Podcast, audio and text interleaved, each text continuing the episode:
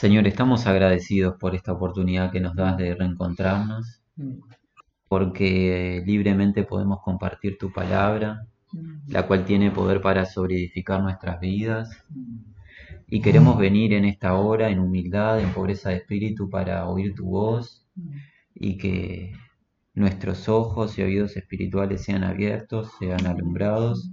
Queremos conocerte, queremos seguirte, servirte, queremos honrarte y que nuestras vidas sean ofrendas consagradas a ti. Guíanos en esta hora. Eh, tú sabes, Señor, nos está faltando en este momento el hermano que es responsable de, de guiarnos y necesitamos que tú a través de tu espíritu lo hagas. Señor, bendice la vida de Rosy y de Rick, aunque no estén físicamente presentes, sabemos que nos están apoyando y están en un mismo espíritu. Que pueda ser este encuentro de edificación, Señor, y, seamos enriquecidos a través de tu palabra. Gracias por escucharnos y respondernos. Bien. Hemos comprendido que el ser humano eh, atraviesa un mal, un virus que ha causado gran temor, ¿verdad? Sí, el coronavirus ha causado temor, está modificando nuestra conducta, nuestra manera de vivir. Es como una amenaza que tenemos. Pero claramente en las escrituras se nos cuenta que el gran mal del hombre, el gran mal del ser humano no es un virus físico, sino es un mal espiritual, es el estado de pecado el estado de pecado ha interrumpido la relación entre el hombre y el Dios creador, nos ha apartado de él, el estado de pecado nos ha hecho enemigos de Dios en nuestra mente, nuestra mente se ha entenebrecido y somos opositores a Dios incluso sin saberlo y estamos apartados de su gloria y de su gracia. Y es por eso que Dios mismo tuvo que encarnarse y venir a esta tierra hace dos mil años para salvar a la raza humana mediante la ofrenda de su propia vida en la cruz del Calvario, pagando el precio necesario por el pecado practicado por el hombre. Y es así que todo hombre y mujer que crea en la obra sustitutiva de Jesucristo para su vida, todo hombre que confíe en la vida de Jesús, en su muerte, sepultura y resurrección de entre los muertos, es salvo, como dice el apóstol Pablo, tan sencillo en el libro de Efesios. Por gracia sois salvos a través, mediante la fe, y esto no proviene de vosotros, porque es un don de Dios, es un obsequio de Dios no por obras, no por acción humana, para que nadie se gloríe. ¿Qué nos está diciendo Pablo en el capítulo 2 de Efesios, en los versículos 8 y 9? Que el ser humano no se puede salvar a sí mismo, que es necesaria la salvación de Dios en Cristo Jesús y que el hombre confíe en dicha salvación. La salvación es una ofrenda de Dios, es un obsequio no es acción humana, el hombre no participa en la salvación, el hombre se beneficia de la misma. Comprendido eso, queremos considerar a través de la escritura qué significa ser salvo. Esa acción tan sencilla, tan fácil como creer en Jesucristo, que trae anexado en esta tierra, en esta vida presente. Y nosotros en encuentros anteriores estuvimos considerando la carta del apóstol Juan, su primer carta, uno de los siervos del Señor Jesús, autoridad delegada en el reino de los cielos, uno de los doce apóstoles. El apóstol Juan nos presenta verdades que caracterizan a un verdadero hijo de Dios. Juan en su carta nos habla de que Dios es luz. Los hijos de Dios, aquellos que han renacido del Espíritu Santo, no andan en tinieblas, en malicia o en maldad, sino que tienen comunión con dicho Dios que es luz, que es perfecto, que tiene ausencia de mal, tienen comunión en base a esa luz. Los hijos de Dios confiesan sus pecados y reconocen sus tropiezos delante de Dios para que el Señor a través de su sangre inmaculada, preciosa, les limpie de toda contaminación y todo tropiezo. No encubren su pecado, no se engañan a ellos mismos ni engañan a otros y menos pretenden engañar a Dios considerándose que no tienen pecado. Los hijos de Dios andan como Jesucristo anduvo, porque el que dice que le conoce debe andar como él anduvo. Los hijos de Dios experimentan en sus vidas etapas de crecimiento en la fe. Arrancan como bebitos en la fe, como infantes, como niños. Luego Juan los denomina jóvenes, luego los denomina padres, porque van creciendo en la fe que es en Cristo Jesús. Los hijos de Dios no aman al mundo, ni su sistema, ni sus cosas. ¿Por qué? Porque el mundo no tiene ningún contacto con Dios, porque Jesús dijo, yo no soy de este mundo, ni mi reino es de este mundo. Si mi reino fuera de este mundo, mis seguidores, mis discípulos pelearían para liberarme. Pero mi reino no es de esta creación, es de los cielos. El sistema mundo está gobernado por el príncipe de la potestad del aire, por el enemigo de Dios aquel que sedujo a nuestros padres Adán y Eva para que comiesen del fruto razonar del bien y del mal y que la raza humana se infectase de pecado. El mundo, el sistema mundo es opositor a Dios y no hay nada en el mundo que asista al reino de los cielos o que sea de beneficio para los integrantes del reino de los cielos. Es por eso que los hijos de Dios no aman al mundo, ni las cosas que están en él. Y esas cosas que están en el mundo y que el mundo ofrece son pasajeras. Pero el que hace la voluntad de Dios permanece para siempre. Los verdaderos hijos de Dios han sido ungidos con el Espíritu Santo, con la unción divina, y esa unción los guía a toda la verdad, porque vino a dar testimonio de Jesucristo, y el Espíritu es la verdad, y no hay mentira en él, no hay engaño ni error como lo hay en el sistema mundo con los falsos espíritus o los espíritus de error con apariencia de piedad, pero con un fin destructivo. El Espíritu Santo no tiene error en él, ni los guía al error, sino que nos guía a la verdad de Jesucristo, a la vida de Jesucristo. Y llegamos en encuentros anteriores a considerar que los verdaderos hijos de Dios son hijos de un Dios justo, porque Dios es justo, soberano, y justos son sus juicios, y ellos practican la justicia. Juan nos exhibe en el capítulo 3 de su primer carta la diferencia entre verdaderos hijos de Dios y los hijos del maligno, los hijos del diablo los hijos del mundo. Los hijos de Dios practican la justicia, la santidad, mientras que los hijos del diablo practican el pecado. Esta verdad Juan no la inventó. No la inventó. Juan la escuchó. ¿De quién? Del maestro, del Mesías Rey. Así que invitamos a que juntos abramos el Evangelio de Marcos en el capítulo nuevo y escuchemos nosotros junto a Juan lo que Jesús tiene para decirnos acerca de qué conducta manifiestan los salvos. Tan fácil como creer. ¿Qué más trae la salvación? Capítulo 9 del Evangelio de Marcos, versículo a partir del versículo 42.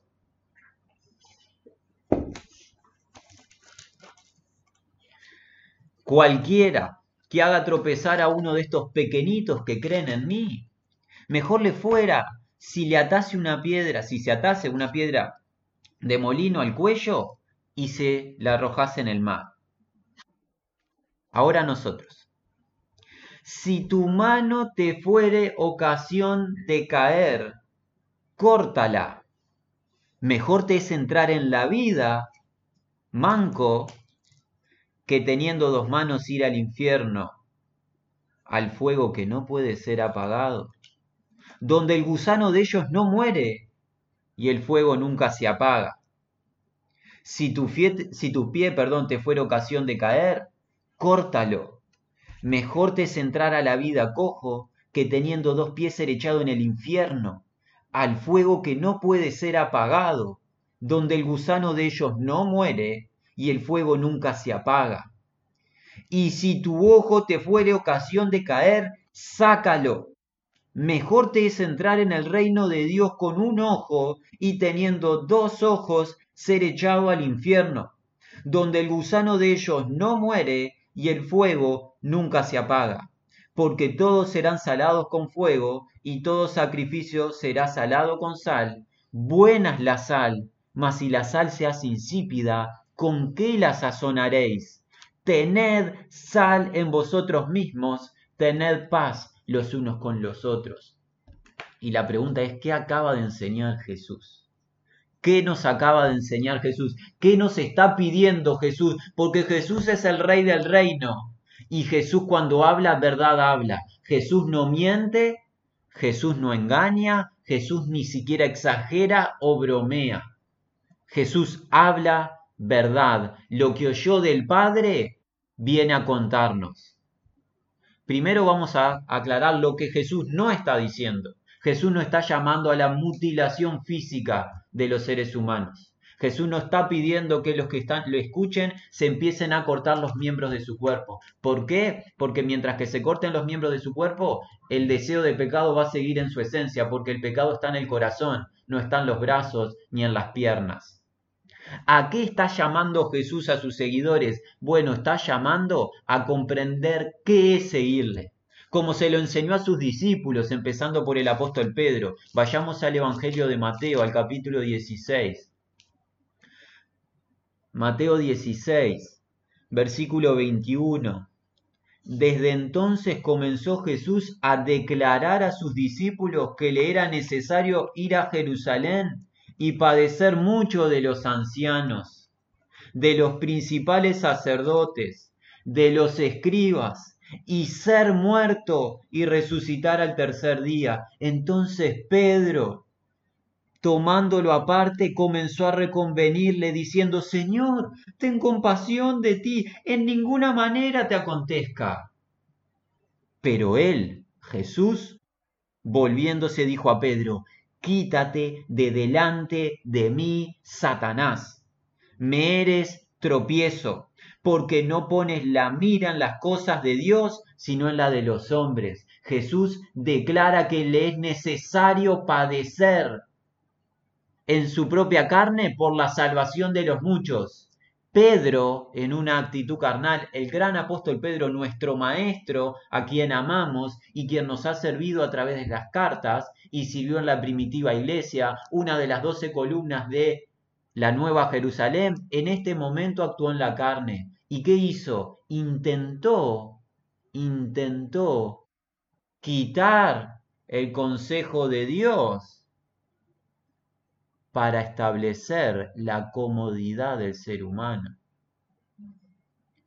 Pedro quiso en la carne, impulsado por Satanás, influenciado en estos minutos, no sabemos cuánto, quitar la voluntad divina del Padre haciendo que Jesucristo sea sacrificado como un cordero para nuestro rescate, quiso anular eso y quiso establecer la comodidad de Jesús. Supuestamente por el amor que le tenía Jesús, amor que sí le tenía Pedro, pero de esta manera no se lo estaba demostrando. Jesús reprende a Pedro y ahora se dirige a nosotros y a todo amigo que nos pueda llegar a escuchar y nos va a contar de qué se trata seguirle. Jesús tuvo que padecer por nuestra salvación. Los que le siguen también tienen que padecer. Versículo 24. Entonces Jesús dijo a sus discípulos, si alguno, quien quiera sea, quiere venir en pos de mí, niéguese a sí mismo, tome su cruz y sígame porque todo el que quiera salvar su vida natural, Pedro quería salvarle la vida a Cristo. Todo el que quiera salvar su vida natural, la perderá. Y todo el que pierda su vida por causa de mí, la hallará, la vida de Cristo. Porque, ¿qué aprovechará al hombre si ganare todo el mundo y perdiere su alma? ¿O qué recompensa dará al hombre, perdón, ¿O qué recompensa dará el hombre por su alma?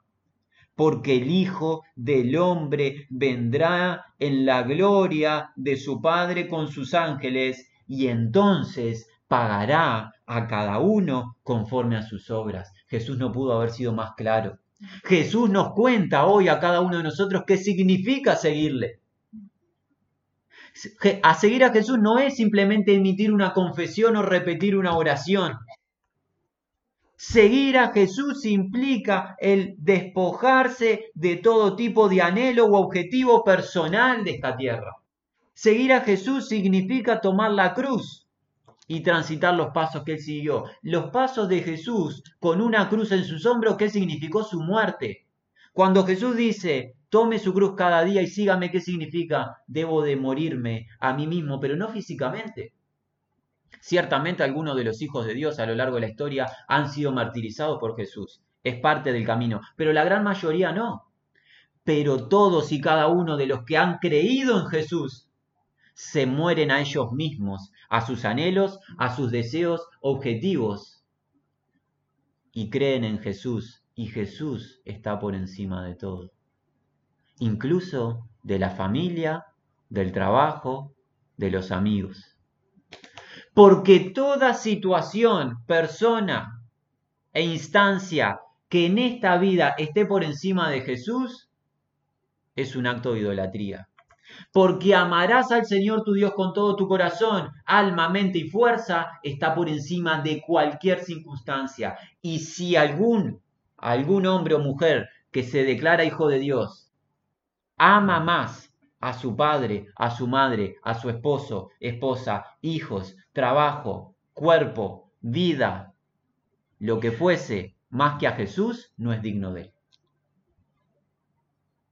Ser seguidor de Jesús es tener a Jesús por encima de todo y todas las situaciones se acomodan a Jesús. Jesús no se acomoda a las situaciones porque Jesús no vino a aconsejar u opinar. Jesús vino a gobernar porque es el rey del reino de los cielos. Y como rey gobierna. Y este rey nos está diciendo, el que no corta con la práctica del pecado, a un lugar va a ir. El que no se muere al mismo, a un lugar va a ir. ¿Y de qué lugar nos está hablando? Recordando el Evangelio de eh, Marcos, perdón, que acabamos de leer. Al infierno de fuego, donde el fuego no se apaga y el gusano no muere. Jesús en su ministerio Once veces, perdón, once veces registraron los testigos en los evangelios. Once veces registraron a Jesús hablando acerca del infierno. Pudo haber hablado muchas más veces que no se hayan registrado en las escrituras. Pero once veces los autores de los evangelios registraron a Jesús hablando del infierno.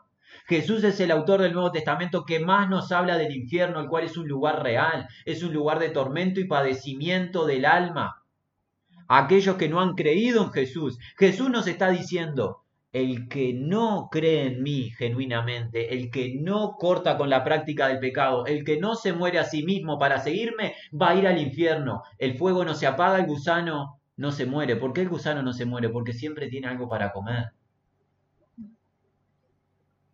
Jesús no miente. Jesús no miente, amigo, amiga, que estés escuchando, hermanos en Cristo. Jesús jamás hizo una broma en su ministerio. Jesús jamás exageró. Esta no es como las declaraciones de los padres cuando tienen hijitos chicos que le dicen alguna broma para asustarlos y que los hijos no desobedezcan. Esta no es una declaración simplemente para asustar, pero al final será una mentira. Esta es la declaración del Dios omnipresente que todo lo conoce por estar en todos los lugares y que conoce lo que sucede en el lugar que se llama infierno o lago de fuego. Él lo enseñó en el Evangelio de Lucas, en el capítulo de 16, con referencia a dos seres humanos. Un prójimo que vivía en sus deleites terrenales, ajeno de la vida de Dios, el cual pasaron sus días y fue a este lugar de tormento. Y en este lugar de tormento no podía ni siquiera saciar su sed clamaba para que fuera saciada su sed, para que le dieran unas gotas de agua y ni siquiera eso pudo obtener. Pero su conciencia estaba activa, recordando quién era y lo que perdió y la familia que quedó en la tierra, y deseando que alguien les avisase a su familia una cosa. Este prójimo atormentado en el infierno, que vivió en deleites, en riquezas y ajeno de la vida de Dios, fue al lago de fuego a padecer para siempre. No puede hacer más nada, no puede hacer banquete, no puede disfrutar del mundo, no puede disfrutar de los viajes, no puede disfrutar de linda ropa, no puede hacer nada productivo, lo único que puede hacer es padecer. Y una cosa pidió para con su familia que estaba viva en la tierra. Pidió que se les avisase que no vengan a este lugar, que alguien los apercibiese a no ir a ese lugar, porque es el único lugar donde el ser humano no debe ir al lago de fuego. No es un juego. Jesús, quien nos ama y no nos miente, nos dice, el infierno es real.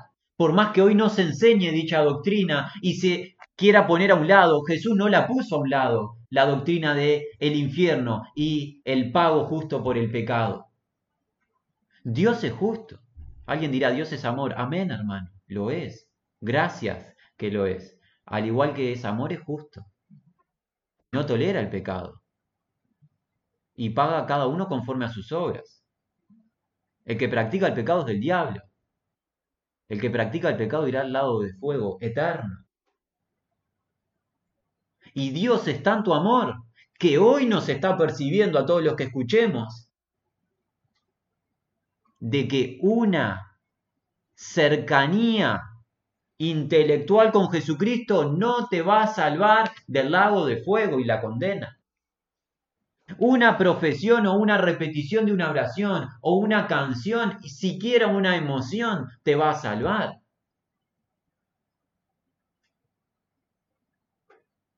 Jesús nos está diciendo que el precio de seguirle a Él es morirse a uno mismo. El apóstol Pablo lo entendió.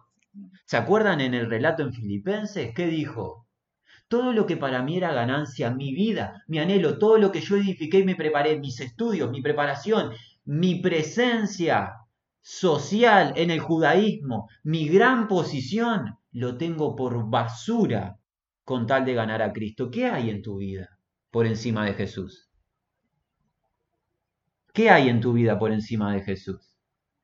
¿Es tu tesoro Jesucristo o son tus cosas? ¿Es tu tesoro Jesucristo o es tu familia? ¿Es tu tesoro Jesucristo o es tu propia vida natural? Es la pregunta que te tenés que hacer hoy, es la pregunta que me tengo que hacer hoy.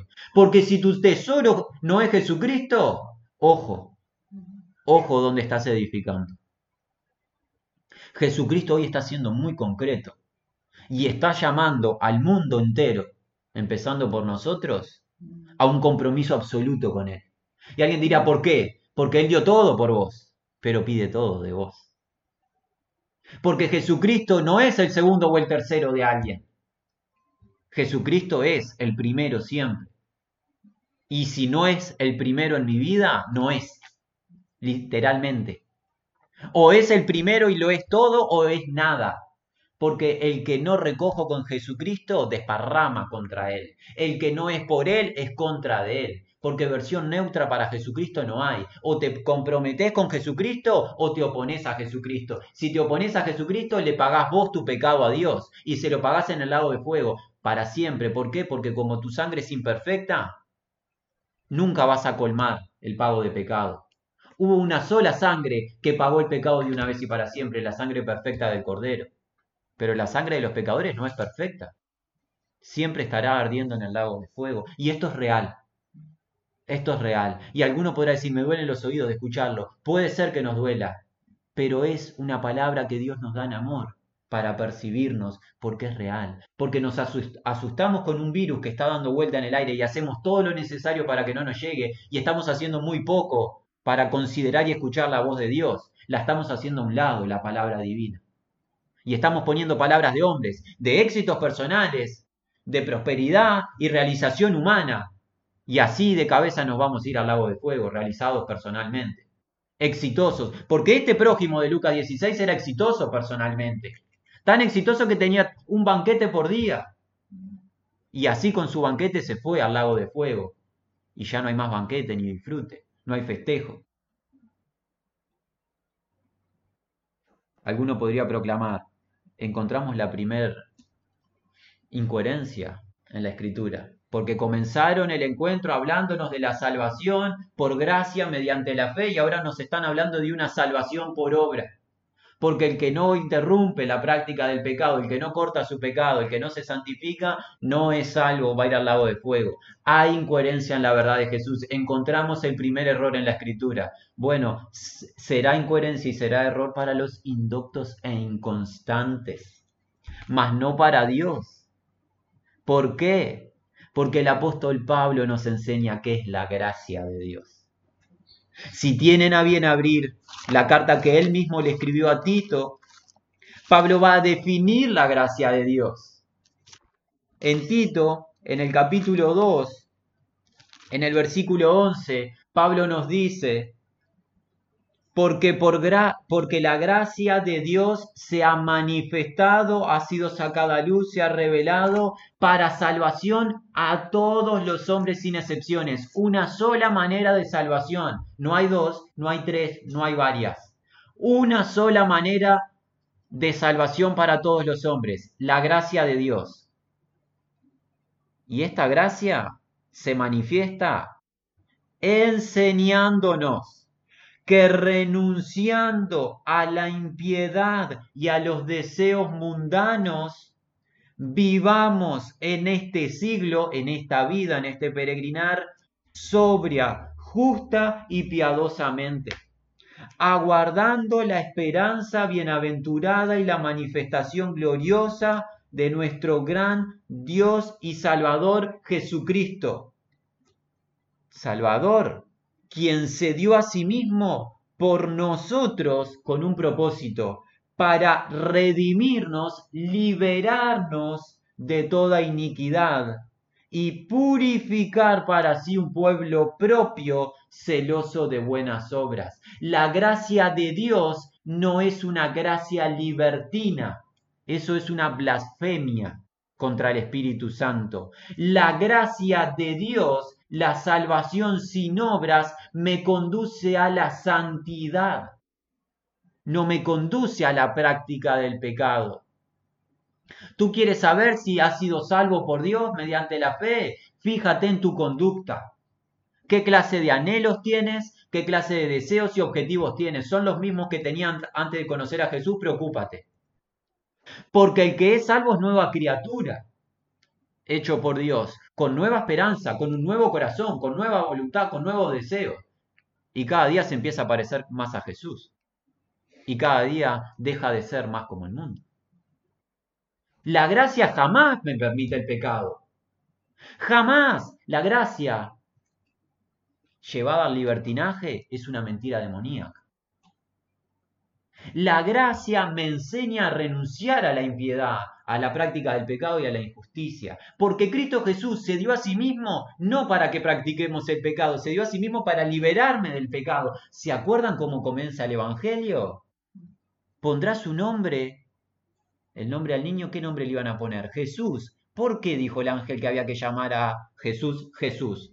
Porque ¿qué haría? Salvaría a su pueblo de sus pecados no solo los perdonaría, me salvaría del pecado.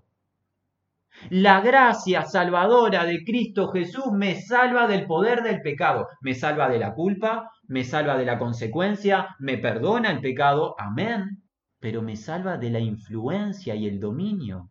Y es así que comprendemos a Pablo diciendo, el pecado no se enseñoreará más de vosotros, pues no estás bajo la ley, sino bajo qué? La gracia. Pablo que está diciendo, el pecado ya no es más su amo ni su dueño, ya no los gobierna más. ¿Por qué? Porque hay un poder superior en ustedes, Jesucristo. La gracia de Jesucristo es un poder santificador, es un don divino. Y aquel que no está siendo santificado ni siquiera reconoce que existe la santificación, que se pregunte si fue salvo. Porque en, en las palabras de Jesús no hay salvación sin santificación. Porque ha sido Dios, ha constituido a Cristo Jesús, tanto Salvador Cristo como que, como Señor, amo, dueño. Jesús al que salva, gobierna. Jesús no salva sin gobernar. Eso es un invento de hombres, pero no está en el consejo divino. Jesús es el Salvador gobernador de los suyos. Y este gobernador dice, el que no se corta la mano, no es de los míos. El que no corta con la práctica del pecado manifiesta que no fue salvo. concluimos que la salvación por gracia mediante la fe sin obras es manifestada, es revelada, es exhibida con vidas que se santifican en esta tierra. Sin excepciones, la santificación es una doctrina divina, revelada en las sagradas escrituras a través del consejo de los apóstoles, y aquel que niegue la santificación no conoce a Dios.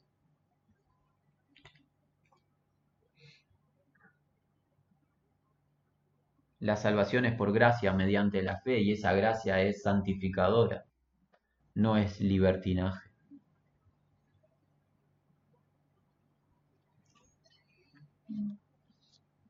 Estamos llamados a una vida de padecimiento con gozo por Jesús, a tomar la cruz y seguirle, a morirnos a nuestros deseos, para ganar su vida, su vida gloriosa, su justicia, su santidad. Alguien podría decir, grande es la demanda de Jesús. Grande es la demanda de Jesús porque grande fue el sacrificio de Jesús a nuestro favor. Grande fue su sacrificio y grande es la responsabilidad de gustar de la salvación del Señor. Pero grande es la recompensa también. Porque seguir a Jesús no es dar un salto al vacío, ni mucho menos. Morirme a mi vida pecaminosa no es saltar al vacío y padecer. Porque si esperamos en esta vida solamente en Cristo, somos los más dignos de misericordia. Pero nosotros no esperamos solamente en esta vida en Cristo. Porque hemos hablado de un fin de tormento y padecimiento para aquel que no ha sido salvo por Cristo Jesús. Y lo ratificamos. Pero hay un fin de gloria eterna para los que han creído en Cristo Jesús y han tomado su cruz y le han seguido cada día. Y eso lo encuentran ustedes en las páginas de las Escrituras en el último libro, en el libro de Apocalipsis. Palabras que salen desde el trono de Dios mismo. Esto es garantía absoluta. Dios promete en su palabra, en la revelación que le dio a su siervo el apóstol Juan en el capítulo 1 de Apocalipsis, versículo 1. Vi un cielo nuevo y una tierra nueva. Porque el primer cielo y la primera tierra pasaron y el mar ya no existía más. Y yo, Juan, vi la santa ciudad, la nueva Jerusalén, descender del cielo de Dios dispuesta como una esposa ataviada para su marido y oí una gran voz del cielo que decía, He aquí el tabernáculo de Dios con los hombres, y Él morará con ellos, y ellos serán su pueblo, y Dios mismo estará con ellos como su Dios.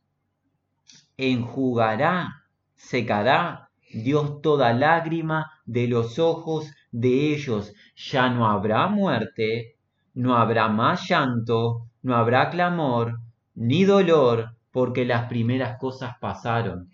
Jesús te está llamando hoy a que renuncies a tu vida, a tus anhelos y tus objetivos. Todo lo que el mundo te dice que hagas, Jesús te dice que renuncies a ello para seguirle. Pero Jesús te está prometiendo vida eterna, con un cuerpo nuevo y glorificado, que no envejece, que no se enferma, ya te está llamando a la justicia y gozo permanente, a ni siquiera volver a derramar una lágrima por tristeza, a anular la angustia, la depresión o la queja, a poder gozarnos para siempre en su presencia, porque la vida eterna es una sola cosa. ¿Qué es la vida eterna? La presencia de Jesús. Porque el cielo no es cielo y la nueva Jerusalén no es nueva Jerusalén si no está Jesús. Porque la gran, la gran recompensa es verle a Él cara a cara. Y aquel que tiene ese anhelo, ¿qué hace? Se purifica a Él mismo, así como Él es puro, obedeciendo a la verdad cada día. 5. Y el que estaba sentado en el trono, esto no salió de opinión de hombre. ¿Quién está sentado en el trono? Dios el Padre está entronado y el que estaba sentado en el trono, he aquí yo hago de nuevo todas las cosas, y me dijo, escribe porque estas palabras son fieles y verdaderas, no hay engaño en esto.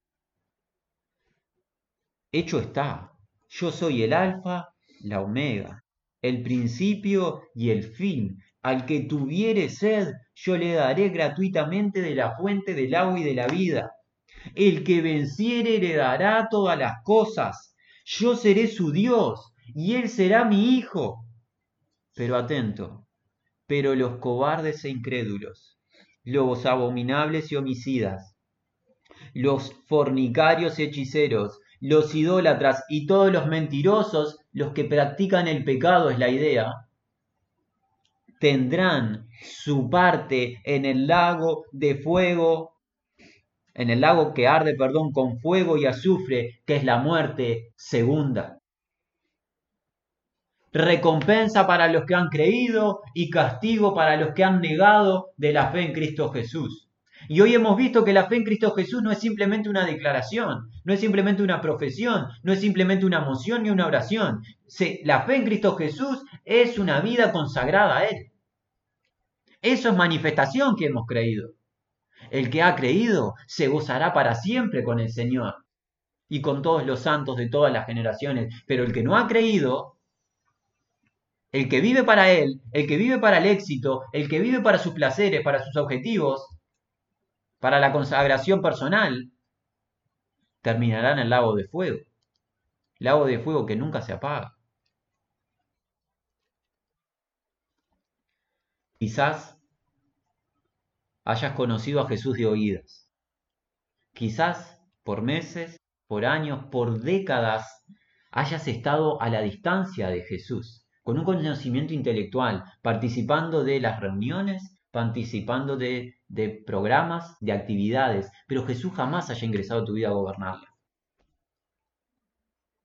Si estás en esa situación, o si siquiera le conoces a Él, Él tiene algo para declararte en esta mañana y se encuentra en el último capítulo que encontramos en la Escritura, en el capítulo 22 del libro de Apocalipsis. En el versículo 17 Jesús nos dice, y el espíritu y la esposa dicen ven, y el que oye diga ven, y el que tiene sed venga, y el que quiera tome del agua de la vida gratuitamente. Jesús hoy mismo te está llamando y te está invitando. Jesús hoy te ha percibido de las consecuencias de negarlo a Él y no conocerle en base a la verdad.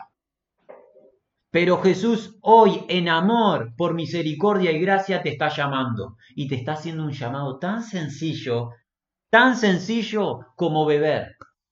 ¿Qué necesitas tú para beber de la fuente de la vida, la cual es Cristo, esta agua eterna? ¿Qué necesitas? Una sola cosa necesitas, tener sed. ¿Qué significa tener sed?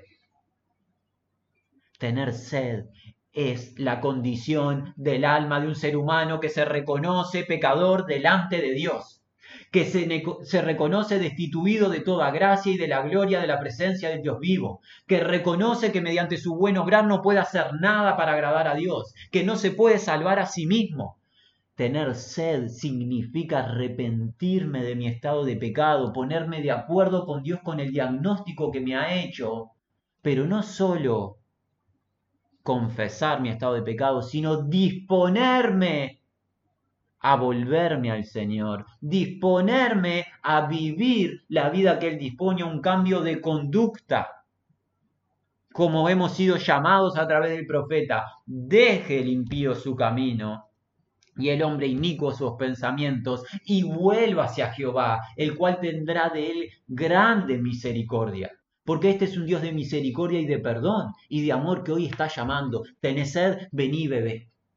Tenés sed, vení bebé del agua, agua de vida eterna. ¿Para qué? Para que Jesús te guíe, para que Jesús te santifique, para que limpie tus pecados, para que te purifique, para que te sane, para que te salve, para que te forme a su imagen cada día, para que cuando tropieces puedas confesar tus pecados, Él te limpie, para que te vaya formando su imagen. Pero no para que juegues a ser el hipócrita, para que juegues a ser el integrante de una supuesta iglesia, viviendo una vida de pecado, todos los días y presentándote una vez a la semana de cierta manera o con cierto aspecto. Eso es ser un hipócrita delante de Dios. Jesús no quiere hipócritas en su pueblo. Jesús quiere hombres y mujeres consagrados a Él, vidas transparentes, que le sigan, que le sirvan. Eso es lo que viene a buscar como iglesia, no viene a buscar otra cosa.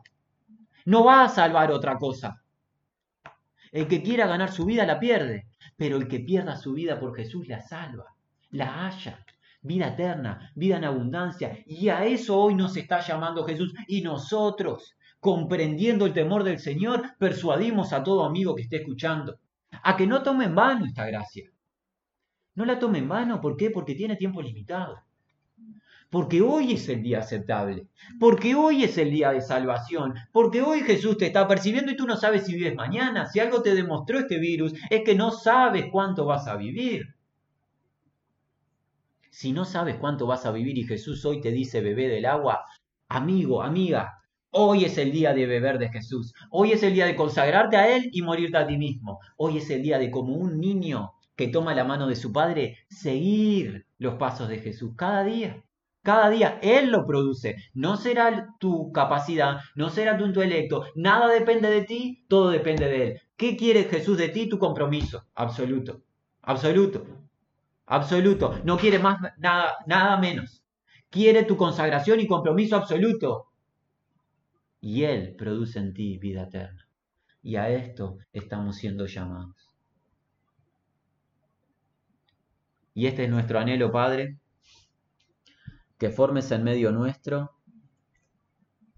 un grupo de hombres y mujeres consagrados a ti, que han comprendido la importancia de tu salvación, de este sacrificio, mediante la ofrenda de tu vida, por amor a nosotros, y que tal obsequio es una responsabilidad grande que no debe de ser minimizada, ni maltratada, ni menospreciada. Y nuestro anhelo es presentarnos cada día como ofrendas consagradas a ti, Señor. No merecíamos nada de ti, merecíamos el lago de fuego, pero te agradó redimirnos. Necesitamos tu asistencia, necesitamos que tu Espíritu nos esté hablando profundamente, y que esté alumbrando nuestras mentes y las mentes de todo oyente que te haya escuchado, pueda escuchar esta, este encuentro, para que se vuelva a ti con corazón sincero, porque sabemos que tu retorno está cercano y que en un momento te vas a bajar del trono de tu gloria, y cuando digas basta y cierres la puerta ya no habrá posibilidad para que nadie ingrese, Muchos van a golpear la puerta diciéndote Señor, Señor, y tú no los vas a reconocer ni los vas a, a, salvar porque no vivieron la vida que tú pediste, porque tenían un conocimiento intelectual de ti, pero no un conocimiento íntimo a través del Espíritu Santo. Es por eso, Señor, que nos presentamos con pobreza de espíritu delante de ti, humillados, con el anhelo de que cada día nos purifiques más, nos limpies más y nos presentes dignos ante tu presencia cuando vayamos a rendir cuenta de nuestros actos, Señor. Porque ciertamente eres amor, pero ciertamente eres justicia y eres un juez justo que no toleras el pecado. Padre, es nuestra súplica que tu palabra corra y se multiplique en vidas transformadas en todas las naciones, que todos tus siervos hablen tu verdad y que aperciban a las naciones de las consecuencias de tener una vida liviana o tibia contigo, las consecuencias del pecado, a dónde irá el alma si no se vuelve a ti. Señor, derrama de nuevo en tus hijos para que hablen tu verdad, nosotros también lo podamos hacer sin temor, no importa lo que digan las personas, no importa lo que se esté realizando en este momento, tu palabra no cambia, no tiene error, tú nos has apercibido en esta mañana. Y es nuestro anhelo, Señor, que esto forme un grupo de hombres y mujeres reverentes, respetuosas de ti, amadores de tu verdad y ya no amadores del mundo ni de sus hechos. Gracias porque realmente amas con un amor puro, con un amor santo, con un amor verdadero. Gracias porque tus juicios son justos y verdaderos. Gracias porque todas las resoluciones que tomas y llevas a cabo son perfectas, no hay error en ti. Gracias porque tus juicios sobre el mundo, sobre el pecado y sobre el diablo, sobre el anticristo, sobre el falso profeta, sobre la gran Babilonia son justos. Tu trono de juicio y justicia es blanco, no tiene mancha, no eres arbitrario, sin acepción de personas juzgas, Nadie hallará tu favor, por simpatía o por renombre. Solamente a través de tu Santo Hijo Jesucristo es que podemos permanecer de pie delante de ti, si no, no hay forma de estar de pie delante de ti, Señor. Perdona toda ignorancia, perdona toda soberbia de nuestra parte, perdona toda acción libertina de nuestra parte de considerar que podríamos ganar tu favor dándote nuestras migajas, teniendo vida eterna, dándote nosotros nuestros, nuestras migajas y nuestras obras, y pensando que obtendríamos todo de ti. Perdona nuestra ignorancia, Señor. Ayúdanos a darte todo de nosotros, a consagrarnos a ti para guardar tu retorno. Lo hemos pedido en el santo nombre de tu Hijo Jesucristo. Amén.